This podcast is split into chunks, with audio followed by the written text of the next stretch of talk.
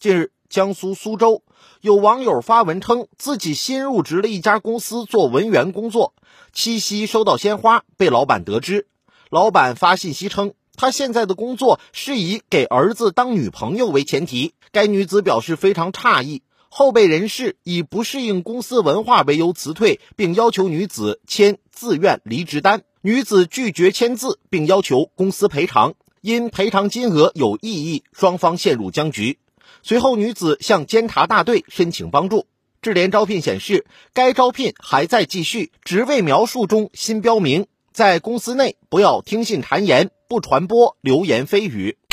这老板的儿子得差劲成啥样？得靠这种胁迫的方式找对象啊！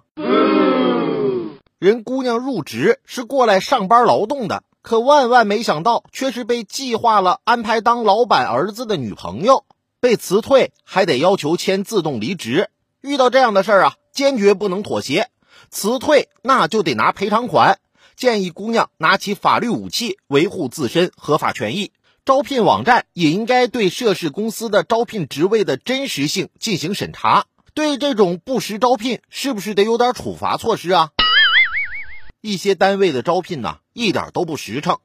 记得之前我去一家公司应聘，经理问我：“我们这项工作需要的是一个非常负责的人。”我赶紧说：“我就是你们要的负责任的人呢。”以前我工作的时候，每次一出什么事儿，其他人都说是我的责任。啊啊啊小伙伴，你们给评评理，我这么符合条件，他们死活不顾我。